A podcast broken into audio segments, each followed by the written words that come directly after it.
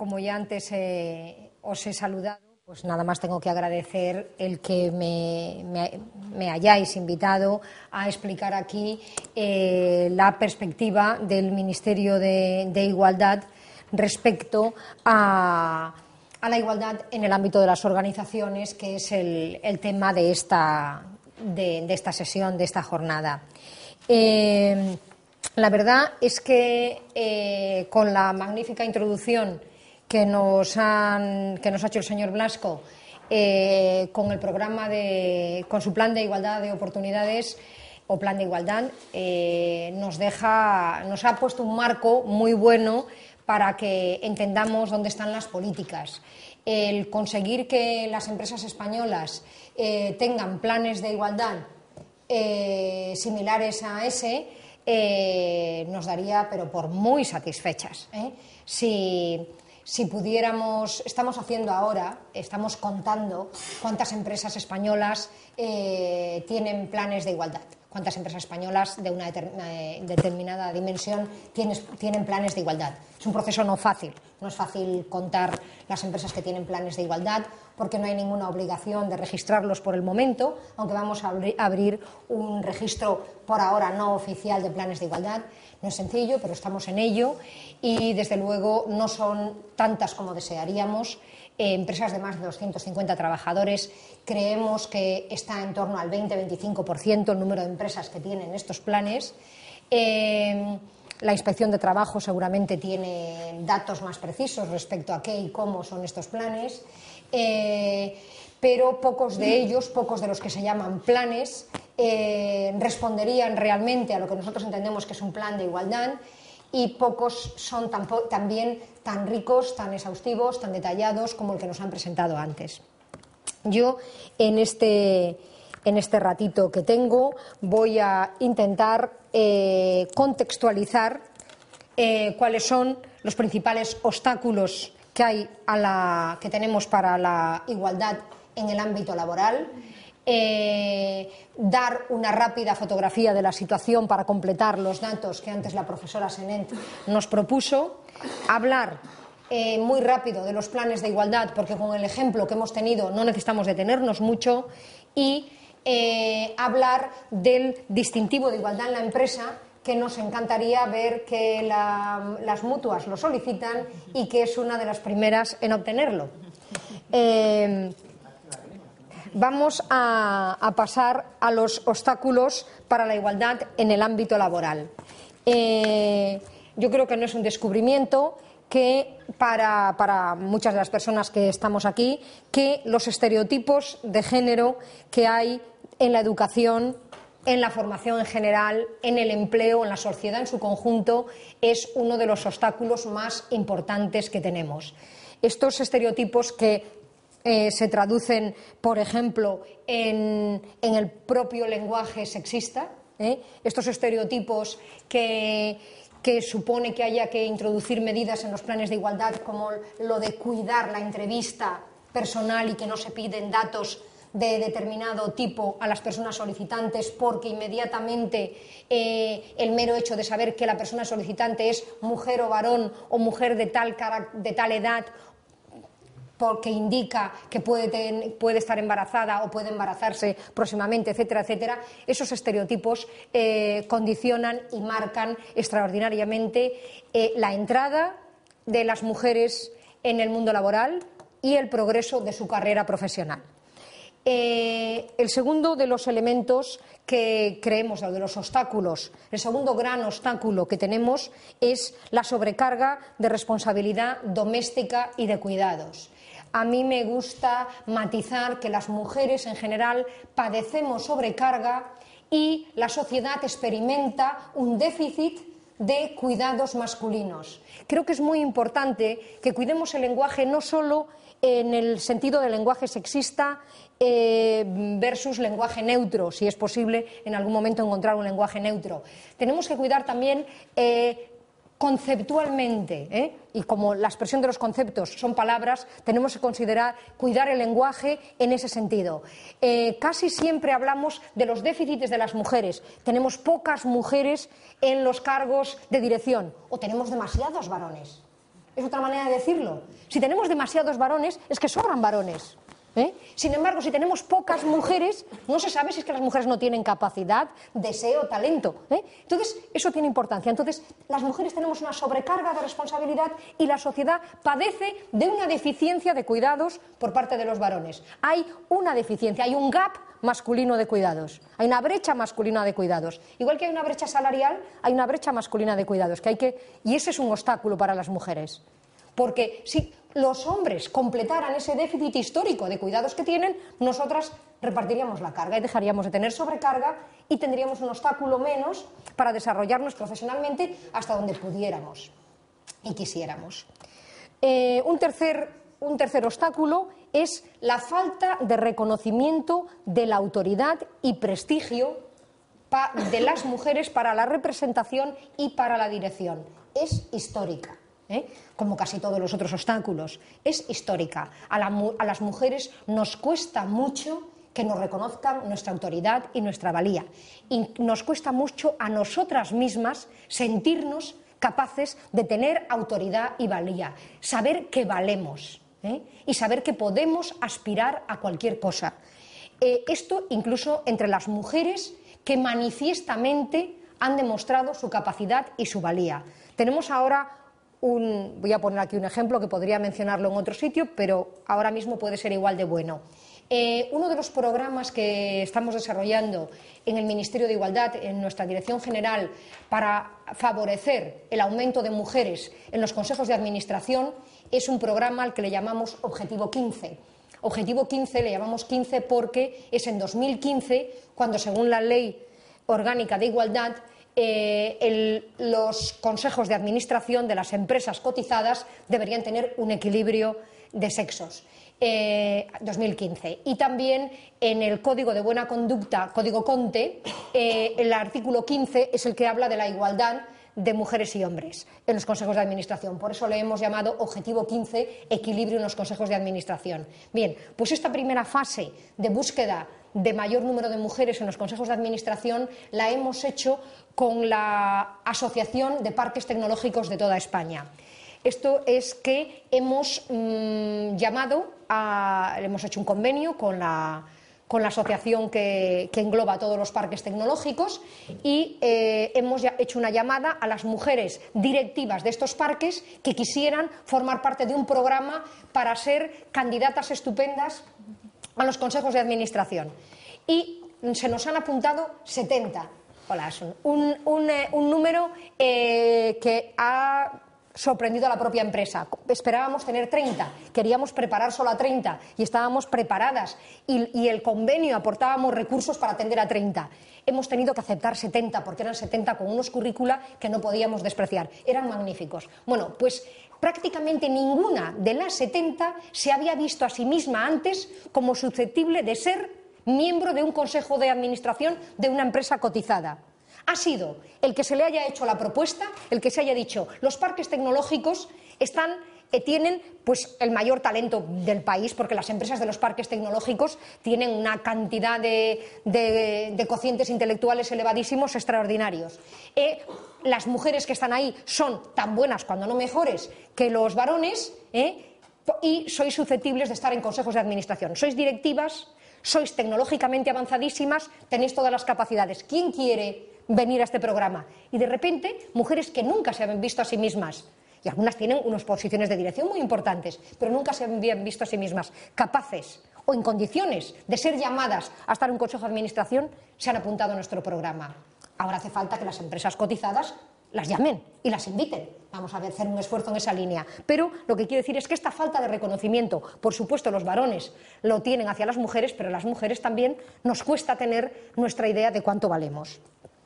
Otro obstáculo es la eh, cultura empresarial y la cultura de las organizaciones que viene, siendo tradicionalmente sexista.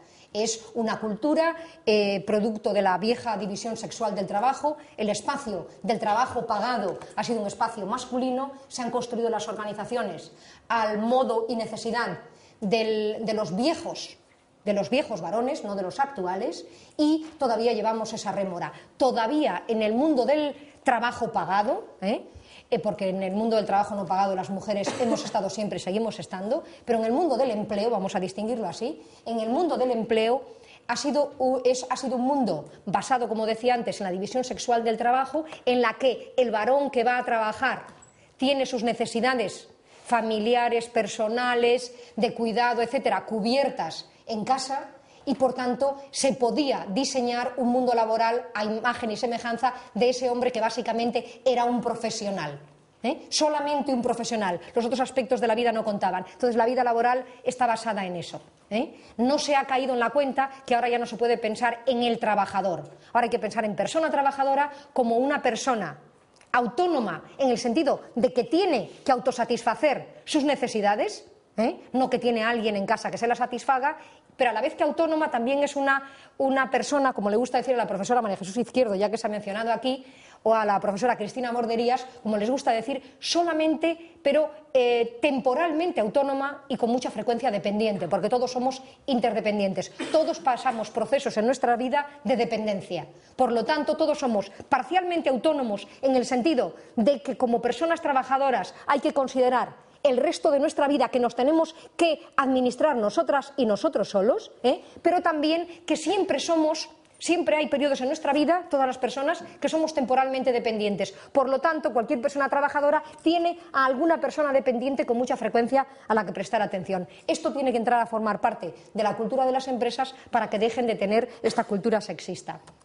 Y por último, eh, todavía todavía hay muchas políticas de empleo que carecen de una perspectiva de género. Hay muchas políticas de empleo todavía, cada vez menos, porque cada vez vamos haciendo más políticas de empleo que consideran ¿eh? a las mujeres, pero todavía nos cuesta tener políticas de empleo que entiendan que mujeres y varones eh, eh, tenemos estamos en las empresas y que el diseño de persona trabajadora no es el diseño de varón trabajador.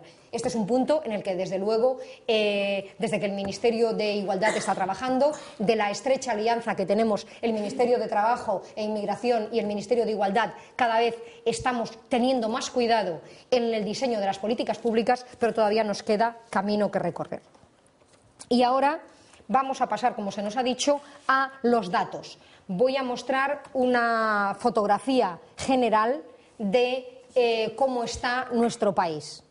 Eh, en nuestro país me ha sorprendido muchísimo, tanto que, casi, casi, casi querría ver las, las nóminas de la mutua, eso de que eh, haya igualdad salarial, que no haya desigualdades salariales, que las personas que hacen los mismos trabajos o trabajos de equivalente valor reciban los mismos salarios.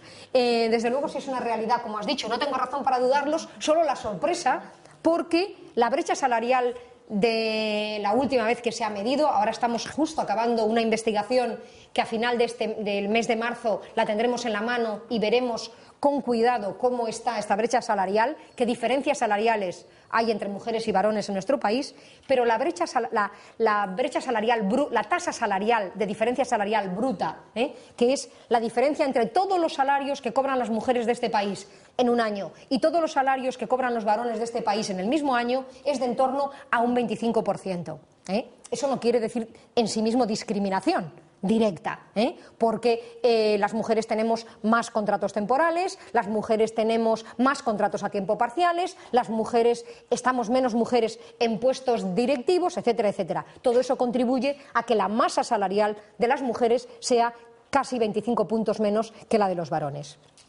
Las mujeres tenemos una menor tasa de actividad 51,7 eh, la masculina y 68,14 la femenina. La tasa de actividad femenina ha crecido desde que ha empezado la crisis, porque hay más mujeres que antes no se, no se habían lanzado al mercado de trabajo que se han lanzado, probablemente porque las otras fuentes de ingreso masculinas de su familia han perdido el empleo. Tenemos una mayor tasa de paro, como ya se ha mencionado. Eh, tenemos también un mayor número de contratos temporales y de tiempo parcial, como he dicho. Tenemos las mujeres concentradas en ciertos sectores muy feminizados, que generalmente son los que tienen menor prestigio social y menores salarios. Y tenemos, ya hemos dicho también, segregación vertical, menos mujeres en las cúspides de las empresas y organizaciones y más en la base. Tenemos eh, a las compañeras de los sindicatos saben lo difícil que les cuesta también, porque también son organizaciones marcadas por los mismos defectos de sexismo que el resto de las organizaciones, lo que les cuesta a las compañeras de los sindicatos de estar también a la cabeza de los sindicatos y estar en cada una de las empresas en las negociaciones de los convenios colectivos.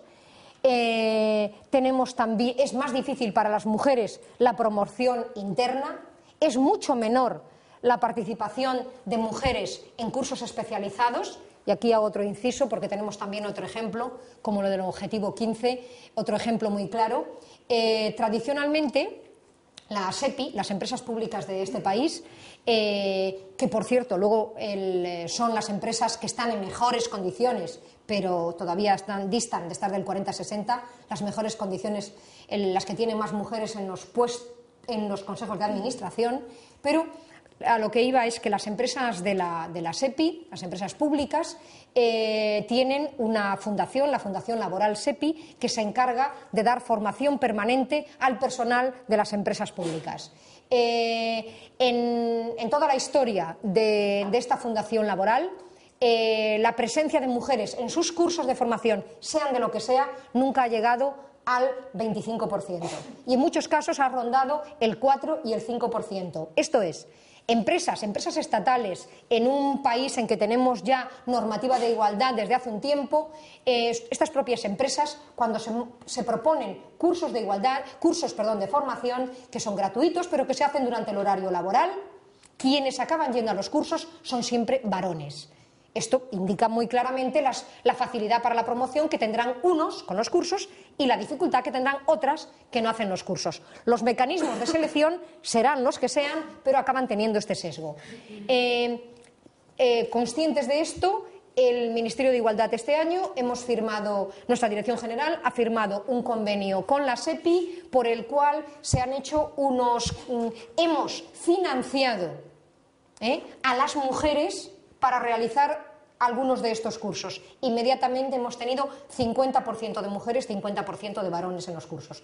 En cuanto el dinero no ha sido solo de SEPI, sino que ha habido una oferta especial. Se ha dicho, se abre el curso de formación para mm, cargos intermedios, para formación en tales y tales habilidades. Hay un cupo de tanto para mujeres. Inmediatamente, ¡pum! Empresas que nunca habían mandado mujeres ya sé que hay algunas empresas que tienen menos mujeres, las navales, por ejemplo, etcétera, pero empresas que nunca habían mandado mujeres, inmediatamente mandaron mujeres y, teníamos, y hemos tenido en estos cursos un 50% de participación.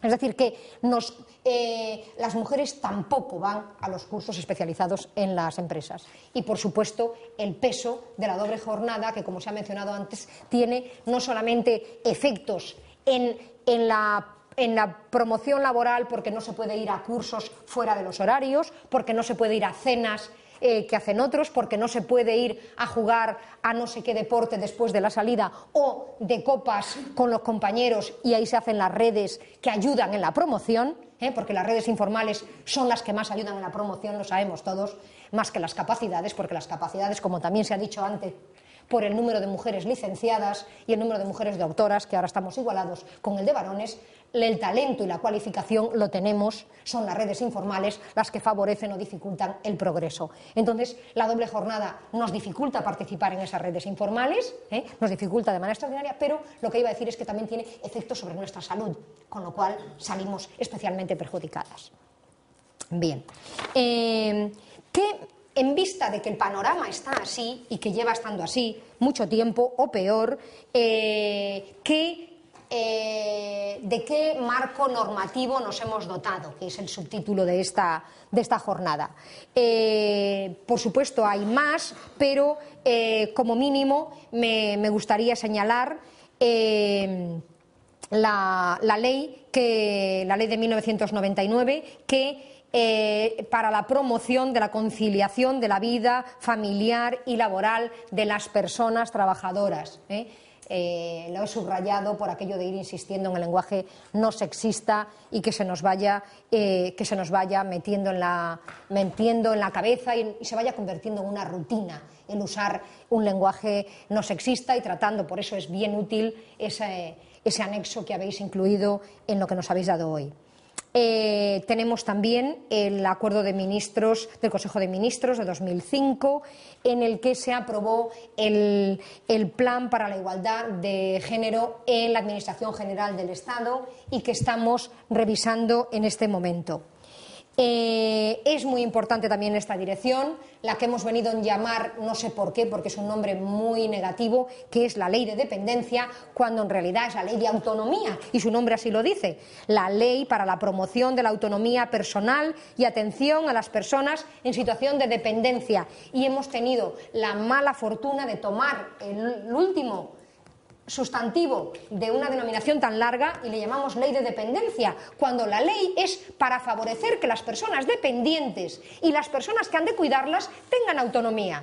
¿eh? Es una perversión del lenguaje brutal. No sé quién es responsable, si ha sido responsable eh, los medios de comunicación, si hemos sido responsables las personas que nos dedicamos a la actividad política que no hemos sabido nombrarla, si es que ha sido una torpeza porque nos han faltado eh, mm, expertos en semiología a la hora de definir y llamar a las leyes y haber sido así como suelen ser los británicos, ley de autonomía, punto. Y ya, luego ponemos un subtítulo que diga lo que sea, pero no le queda más remedio a la gente que llamarle ley de autonomía, lo que sea. Pero hay siempre una perversión del lenguaje que tiende a ser bastante negativa para las mujeres, pero en este caso para cualquier persona dependiente o cualquier persona que atienda a personas dependientes, que en este segundo caso, mayoría mujeres. Y la ley de las que nos sentimos más satisfechas y más honradas, que es la ley orgánica de marzo de 2007, a la que conocemos, es así, por un buen nombre, Ley de Igualdad. ¿eh? Eh, aunque el nombre completo es Ley para la Igualdad Efectiva de Mujeres y Hombres. El adjetivo efectiva es importante, pero vamos, con Ley de Igualdad también, en mi opinión, y no soy experta en semiología, eh, iba bien servida. Luego, cada comunidad autónoma, muchísimos municipios, eh, tienen planes de igualdad específicos, normativas específicas que ayudan a la igualdad, que ayudan a la igualdad particularmente en el ámbito laboral. Eh, hay ejemplos muy interesantes en algunas comunidades autónomas, en algunas provincias, en algunas y en los ayuntamientos de algunas ciudades. Es decir, que tenemos eh, un marco normativo mejorable, por supuesto, pero un marco normativo bastante extenso ya y que abarca prácticamente todo el ámbito laboral que si conseguimos ponerlo en práctica, eh, la situación de mujeres y varones se equilibrará bastante más de lo que, de lo que está. Eh, iba a mostrar un ejemplo práctico, pero me lo voy a saltar por falta de tiempo luego, a ver si puedo saltármelo rápido, son tres diapositivas. Eh, que de la Casa de la Mujer del Ayuntamiento de Zaragoza, que ha hecho un trabajo excelente para un trabajo excelente para eh, para la promoción de, las mujeres en el empleo y que ha sido elegido como una práctica especialmente buena por la Dirección General de Responsabilidad Social Corporativa. Pero me parece que no tenemos demasiado tiempo. Vamos a seguir, por tanto, con.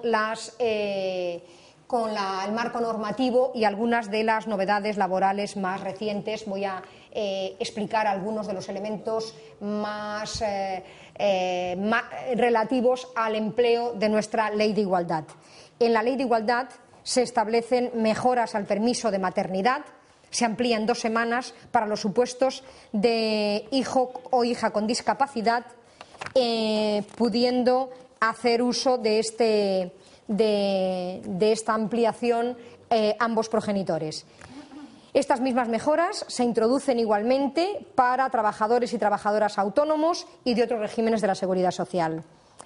Eh, se establece también una reducción de jornada por guarda legal, ampliando la edad máxima del menor eh, que da derecho a ella. Se ha pasado de seis a ocho años y se ha reducido a un octavo de la jornada el límite mínimo de esta reducción. La excedencia voluntaria se ha reducido a cuatro meses su duración mínima y la excedencia para el cuidado de familiares se ha ampliado de uno a dos años su duración máxima. Eh, se, se, establece también en la Ley de Igualdad la posibilidad de que tanto la excedencia por cuidado de hijas e hijos como por cuidado de familiares puedan disfrutarse de forma fraccionada se establece una flexibilización de los requisitos de cotización previa al acceso a la prestación de maternidad. Se reconoce un nuevo subsidio por causa de maternidad para trabajadoras que no acrediten los requisitos anteriormente necesitados.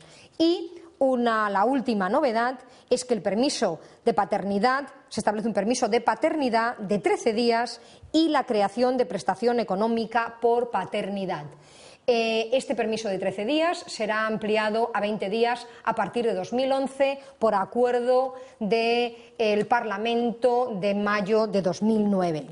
Y este servicio, este permiso de paternidad que hemos visto que en el caso de la mutua también ha aumentado notablemente, quiero decir que eso me ha sorprendido menos porque va en la misma tónica que va el país en general. Y este cuadro que vamos a ver aquí es un cuadro que cuando lo hemos mostrado fuera de España ha sorprendido incluso a los que siempre tomamos como modelo, que son los países nórdicos. Porque en los países nórdicos, que tienen unos permisos de paternidad más generosos que los nuestros, no siempre pagados al 100%, con muchas mujeres a tiempo parcial muchas más que nosotros, a tiempo parcial durante el periodo de crianza de los hijos y a tiempo muy parcial, en algunos casos con repercusiones muy negativas en sus pensiones y, repercusiones muy negativas en su carrera profesional, que debe de quedar esto claro, que es que son modélicos en algunas cosas, pero hay que mirarlo con cuidado. ¿eh? Cuando miramos tasas de empleo, hay que mirar tasas de empleo y comparamos con otros países de mujeres a tiempo parcial y de mujeres a tiempo completo. Hay que mirar estas cosas. Bueno, pues ha sorprendido muchísimo que desde que hemos introducido estos permisos de paternidad de 13 días, que cuando se tienen partos múltiples, chiquillos con dificultades, etcétera, se incrementan, ¿eh? el número de padres que se ha acogido al permiso de paternidad es casi del 80%. Y estas son unas cifras inusuales en cualquier otro lugar del mundo, que el 80% de los padres se tomen tres semanas y esperamos que a partir de 2011 cuatro semanas de permiso de paternidad. Que cuando las criaturas nacen, esos primeros días tan difíciles ¿eh? puedan estar atendidos por madre y padre. Y por tanto el padre pueda educarse ¿eh? en las necesidades de la criatura en esas primeras semanas, que es donde de alguna manera si la biología nos dice que los pajarillos y otros animalitos adquieren una impronta, tienen una impronta nada más nacer de lo que tienen que hacer, yo espero que esos padres que se están las primeras semanas con sus criaturas también en sus neuronas se les quede una impronta de la necesidad del cuidado y a partir de ahí, aunque no tengan permiso, ¿eh? Eh, cuiden más de sus criaturas. O el permiso opcional que hay a partir de la sexta semana empieza a pedirlo cada vez más varones. Eso todavía no se está dando. El aumento de varones pidiendo las semanas opcionales todavía es escaso. Pero bueno, eh, yo espero que con esta impronta que se les va a crear en el cerebro van a quedar así condicionados a atender a criaturas y entonces empiecen a pedirlo más. Bien. Eh, con este contexto eh, voy a... ¿Hasta qué hora tengo menos cuarto? 47. Yo 47, bien. Pues entonces vamos a pegar un salto, vamos a pegar un salto. Eh, eh, voy a decir algunas, como no somos muy conocidas porque el Ministerio es nuevo, la Dirección General también es nueva, algunas de las funciones que tenemos, sobre todo para, recibir vuestras demandas, sabiendo que existe una Dirección General que tiene estas funciones que cumplir, pues esperamos vuestras demandas. Eh, el impulso, entre nuestras funciones están el impulso y promoción de la política activa para el empleo y el autoempleo de las mujeres. Eh, eh, en programas de formación profesional dirigido especialmente a mujeres y lo hacemos en coordinación con los órganos competentes del Ministerio de Trabajo e Inmigración, como luego podremos ver cuando Adrián González nos explique de los trabajos de la inspección y supongo que hablarás de nuestros protocolos de trabajo mutuo. Otra de nuestras funciones es la elaboración, impulso y desarrollo de las políticas públicas que fomenten el establecimiento de medidas que aseguren la conciliación del trabajo y de la vida personal y familiar de las mujeres y hombres. Y la, eh, la colaboración en la transposición de directivas de la Unión Europea y otros instrumentos jurídicos en las áreas de competencia de esta Dirección General, también en colaboración con el Ministerio de Trabajo.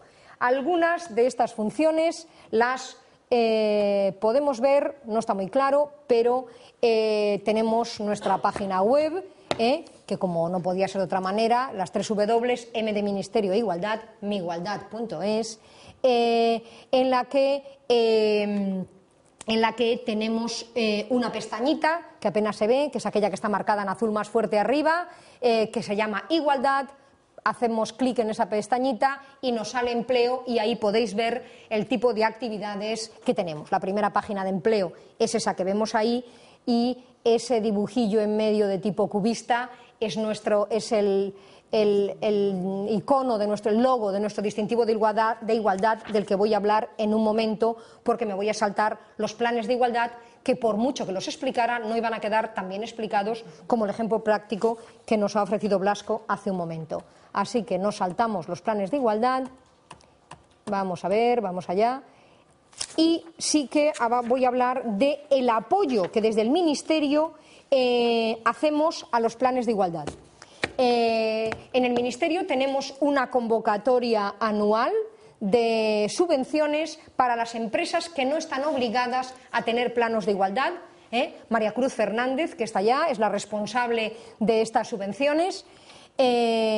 Y entonces sacamos estas subvenciones por, menos, por una cuantía menor de la que nos gustaría, pero con estas subvenciones ofrecemos una cantidad de dinero a aquellas empresas que por tener menos de 250 trabajadores no están obligadas a implementar planes de igualdad, pero tienen vocación de tener estos planes de igualdad y sienten que no tienen recursos suficientes para hacerlo. Entonces nos piden recursos a nosotros eh, cumpliendo, siguiendo la propuesta de la subvención y, eh, se les otorgan estos, mm, estos recursos, eh, no a todas las que cumplen las condiciones, a bastante menos. Entonces, a las que mejor las cumplen de todas las condiciones que proponemos. Porque lamentablemente, de en torno a 500, ¿no? hemos recibido unas 500 solicitudes, creo que nada más hemos podido dar ciento y, ciento y poco y cubrían, en fin, condiciones para que la recibieran, probablemente tuviéramos 300 empresas que, que tuvieran las condiciones. Pero eh, ya sabéis que estamos en periodo de recortes, no nos da para más.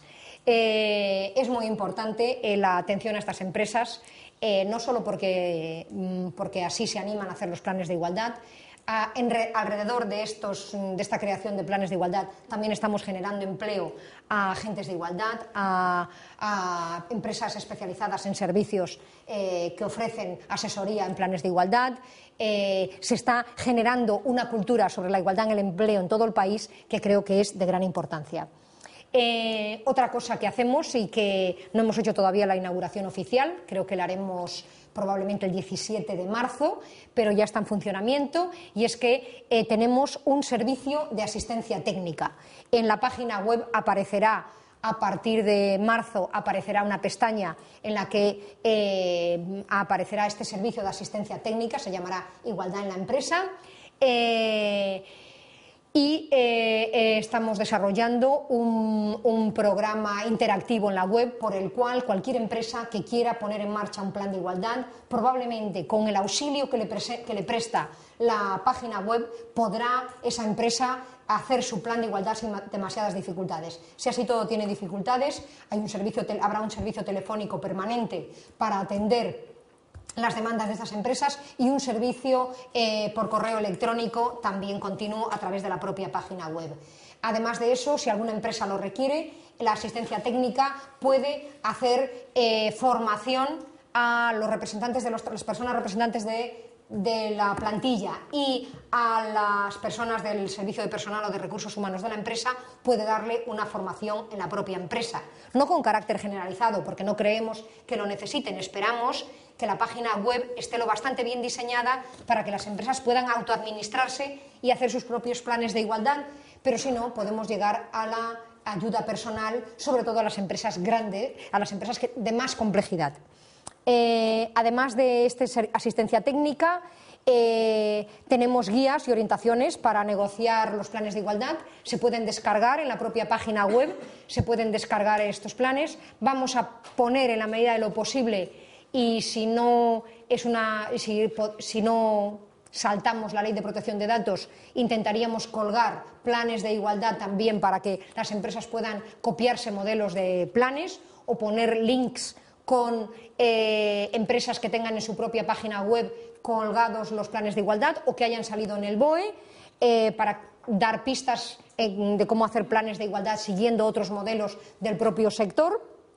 Y se ofrecen también otras herramientas e instrumentos para incorporar, para incorporar la igualdad ¿eh? en la negociación colectiva, además de los planes de igualdad, que son cosas distintas. Eh, bueno, estás en la página web, ahí es donde se pueden descargar estas herramientas y estos instrumentos. Eh, y, por último, algo que todavía no es del todo real, que es el distintivo de igualdad en la empresa Hemos aprobado el Real Decreto que regula la concesión del distintivo y estamos a punto de sacar la orden ministerial con la primera convocatoria. Eh, esperamos poder sacarla a finales de marzo, espero no ser demasiado optimista, pero yo calculo que a finales de marzo saldrá la primera convocatoria, de tal manera que eh, en 2010 podamos entregar los primeros distintivos de igualdad en la empresa. ¿eh? Eh, ese, es el, ese, es el, logo. Ha sido realizado por una, por una artista vasca, Begoña Inchaustegui. Creo que es un, acierto porque la gente enseguida, vamos, no sé lo que veis, pero creo que es fácil ver. Un lado masculino, un lado femenino, cambiado en la cabeza, porque a lo que aspiramos es a, una integración al máximo. Y así que yo espero que las personas de empresas que estáis aquí eh, podáis tener, en fin, que dentro de poco pues Agua Orotana pueda lucir aquí eh, un distintivo de igualdad porque el Ministerio de Igualdad se lo hayamos otorgado. Que la mutua, además de decir que tiene FQM, A, etcétera, etcétera, también pueda tener el distintivo de igualdad. Este. Eh, mm, ¿qué, ¿En qué cosas nos vamos a fijar? Está regulado en la orden, en el Real Decreto, lo podemos ver, pero ¿qué eh, elementos es en los que nos vamos a fijar especialmente para conceder o no conceder el distintivo? El que haya una participación equilibrada entre mujeres y hombres en los ámbitos de toma de decisión y en el acceso a los puestos de mayor responsabilidad, por arriba, como decíais antes. Presencia equilibrada de mujeres y varones en todas las categorías profesionales adopción de planes de igualdad en las empresas que estén obligadas, por supuesto, y de medidas de igualdad en las que no estén obligadas o de medidas innovadoras. ¿eh? Publicidad no sexista, que es muy importante, tanto en los productos o servicios, en los productos como en los servicios de la empresa.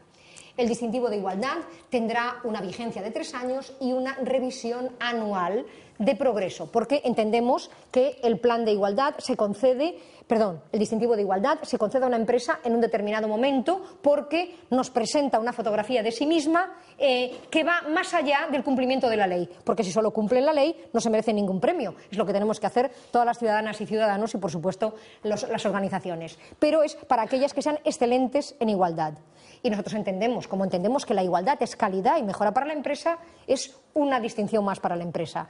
Entonces, eh, pero no es suficiente en la situación en la que están, han de mejorar. Por lo tanto, al cabo de un año necesitamos una, evaluación que nos haga la propia empresa de cuánto han progresado y así hasta el cabo de tres años que revisamos si podemos prorrogar o no prorrogar la concesión del distintivo. El distintivo faculta a la empresa a utilizar ese, el logo eh, en toda su publicidad y, muy importante, la obtención del distintivo ¿eh? le valorará positivamente a una empresa o organización en cualquier subvención pública en cuyas bases reguladoras se premie la efectiva consecución de la igualdad en los supuestos establecidos en la Ley de Igualdad. Y también se valorará positivamente el distintivo en la adjudicación de contratos, también en los términos establecidos en la Ley de Igualdad. Y concluyo la igualdad, la igualdad de oportunidades, como decía, es calidad, es buena, como soléis decir en la, en la, jerga empresarial, is good for business, porque ya sé que la, la, jerga empresarial está muy contaminada del inglés, así que es buena para el negocio porque, por un lado, permite cumplir la legislación y evitar ser sancionada, permite consolidar la responsabilidad social corporativa, que es una cosa que ya veis las empresas aquí, que estáis aquí lo sabéis, habéis empezado a hacer ya hace un poco de tiempo, permite asegurar el desarrollo de los sistemas de calidad. Es imposible que una empresa tenga calidad si no tiene igualdad. ¿eh? Eh, permite, muy importante, y por eso igualdad es calidad, optimizar los recursos humanos y de la organización. ¿eh? Y eh, por todas estas razones creemos que es más que evidente la importancia de jornadas como esta que nos ayuden a entender la importancia de la igualdad en las organizaciones. Muchas gracias.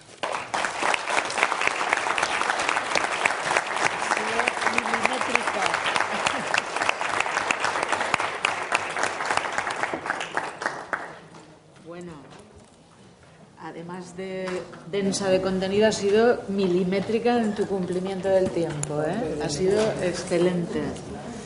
Pues nada, vosotros y vosotras diréis, ¿alguien quiere hacer alguna pregunta, algún comentario? Eh, Elisa está detrás de Elisa. ti, Ana, eh, María José, qué bien, me siento de los nombres, qué bien. y yo, Pues nada, Elisa, ¿has dicho que es la primera? Elisa. Elisa. Ah, Solo, solo un par de preguntas o de, cuestiones. Eh, en primer lugar, eh, si hacer una breve eh, opinión o información sobre la última directiva europea eh, que creo que pretende alargar el permiso maternal exclusivamente para la mujer, porque creo que no habla del paternal y que lo poco que habla se habla en- de, de- de que sea optativo, de que no sea obligatorio como el de la mujer, simplemente eh, su opinión respecto a esta directiva. Y en segundo lugar, pues preguntarle si el Ministerio tiene previsión de incorporar o qué organismos de control eh, se van a habilitar eh, para, para poder evaluar, pues, pasados lo- los términos en los cuales se cumplen los, los planes de igualdad, pues que se renueven o que se mejoren las, las estructuras y las políticas de igualdad que pongan en marcha las empresas. Que haya un sistema de auditoría que se tenga previsión de poner en marcha. ¿Os parece que recojamos todas las preguntas primero, como antes? Sí. Eh, Ana, habías dicho que era la siguiente. Ana. Oye bien. Bien, solamente una punta respecto a la progresión del lenguaje, que efectivamente a mí también me llama la atención que conozcamos la, la ley de, de autonomía. La ley de autonomía como ley de dependencia, pero es que llevamos 30 años llamando al Instituto Nacional de Empleo el paro. Entonces, ahí estamos. Lo que quería era hacer un poco una jugada de billar, también por ese imaginario de que las mujeres podemos jugar al billar. Entonces, recogiendo la propuesta de Encarna Barragán de Comisiones Obreras que le hizo a Blasco respecto a mm, si su organización, aparte de buena práctica, podía ser promotora de igualdad en otras entidades, y él respondió que ahora no se atrevía por el momento que estamos viviendo, pues yo jugando al billar, me gustaría saber qué respuesta se daría desde la Dirección General de Empleo del Ministerio de Igualdad a personas como eh, el señor Blasco, que están trabajando en la igualdad, pero que en este momento no se atreven a seguir avanzando en esa promoción de la igualdad.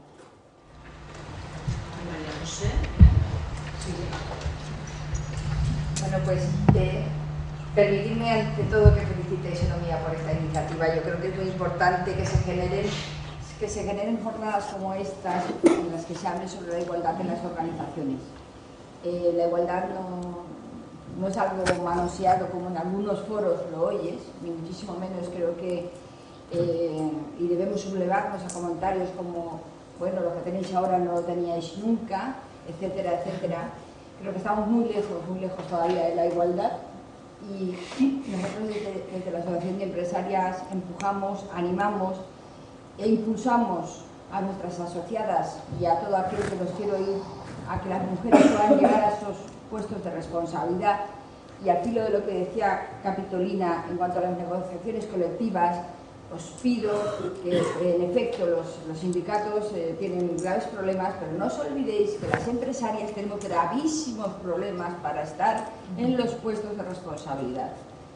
En la CEP solamente estamos tres mujeres, en la Confederación Empresarial Valenciana solamente estamos tres mujeres en la Junta Directiva, junto a veintitantos, he perdido el...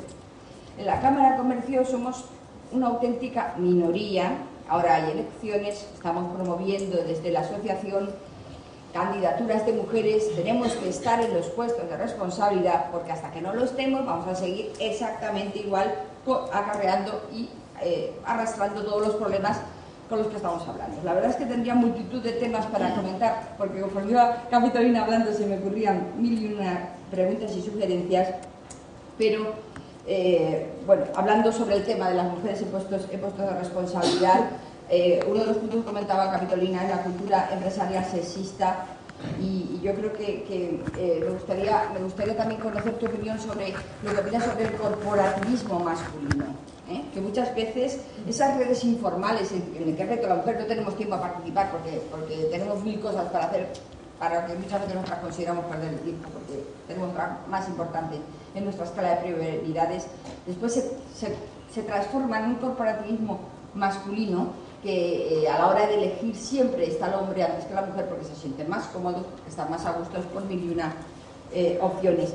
Y, yo creo que desde el Ministerio de Igualdad, no sé si tienen pensado, imagino que también algún tipo de acción para eh, promover la sororidad femenina, el apoyo femenino a la hora sobre todo de respaldar a esas mujeres que necesitan optar en esos puestos de, de igualdad.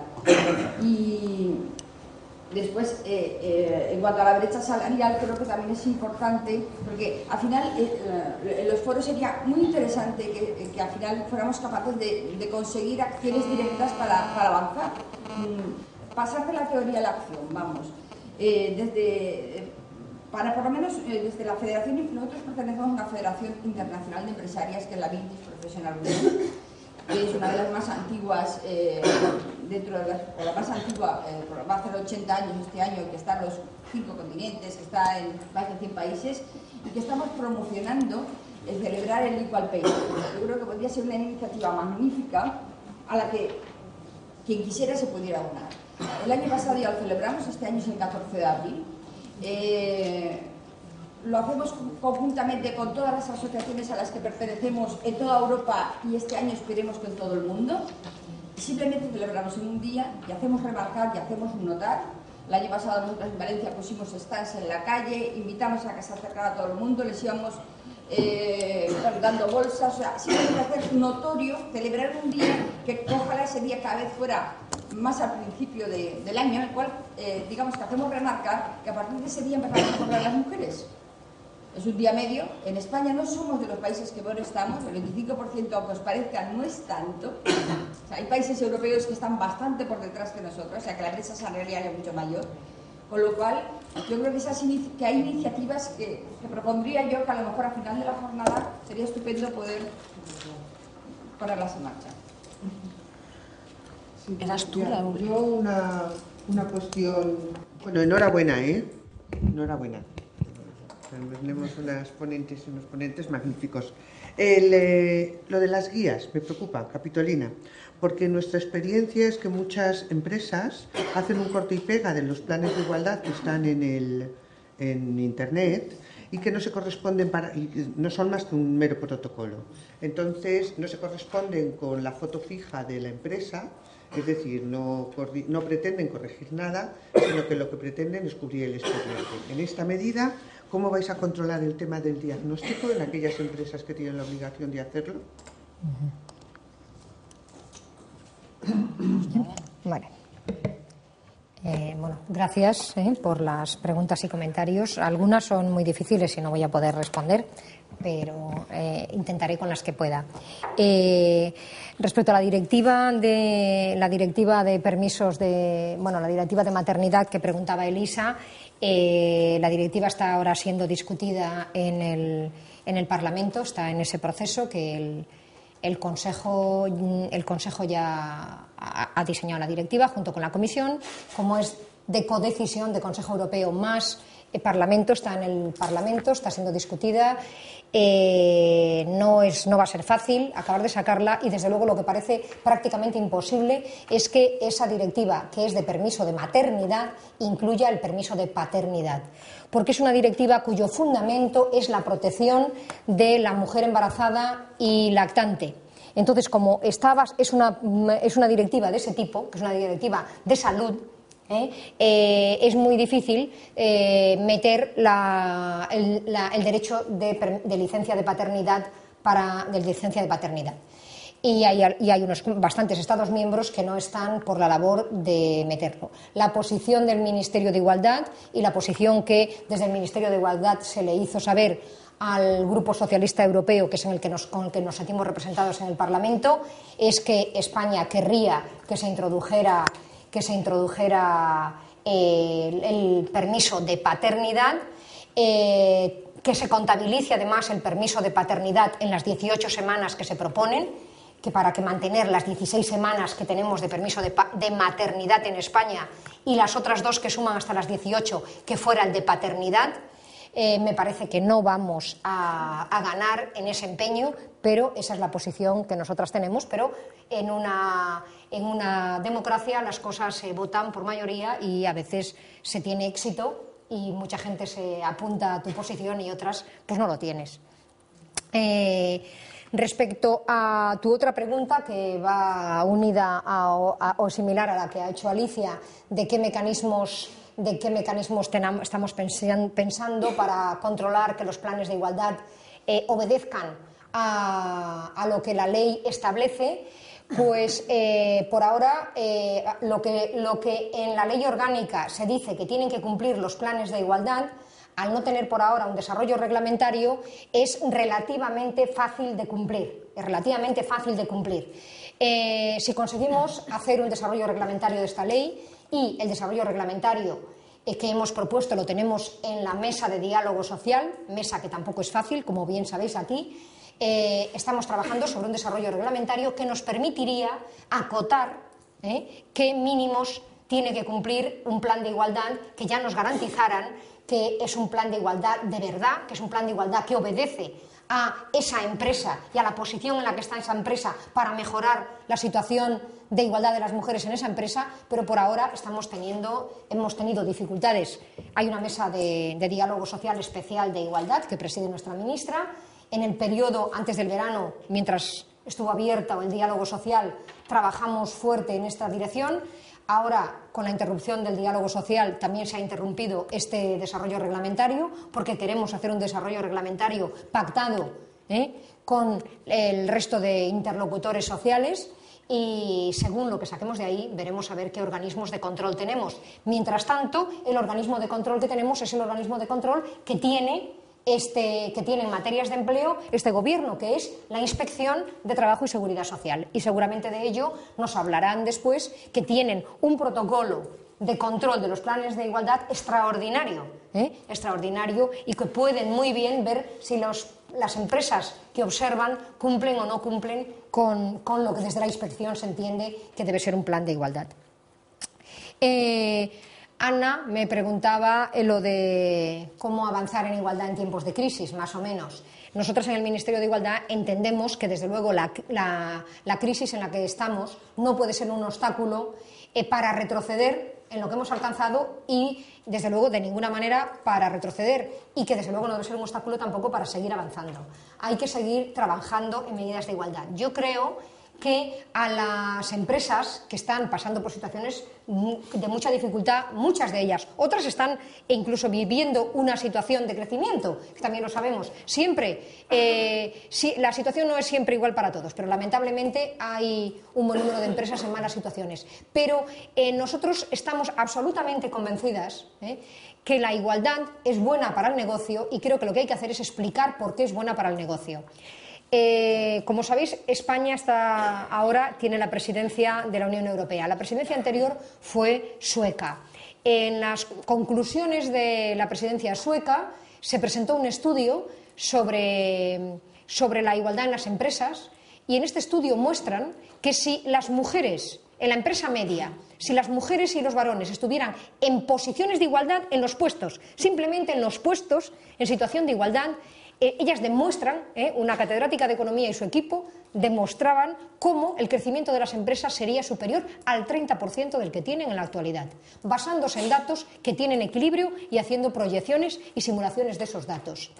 30% es mucho. Yo no soy economista y yo no me he metido en los algoritmos que han manejado, pero desde luego parece evidente que si una empresa trabaja en igualdad, obtiene mejores resultados. ¿eh? Con, yo creo que habéis oído un chiste que corre por ahí, que si Lehman Brothers hubiera sido Lehman Brothers and Sisters, probablemente la crisis no habría sido tan grave. ¿Mm? Eh, entonces creo que esa es la línea con la que hay que trabajar. ¿eh? Eh, María José ha hecho un listado largo de cuestiones. Eh, no puedo estar más de acuerdo contigo respecto a que las mujeres empresarias tienen las mismas dificultades que las mujeres de cualquier sitio para estar representadas en los órganos de decisión.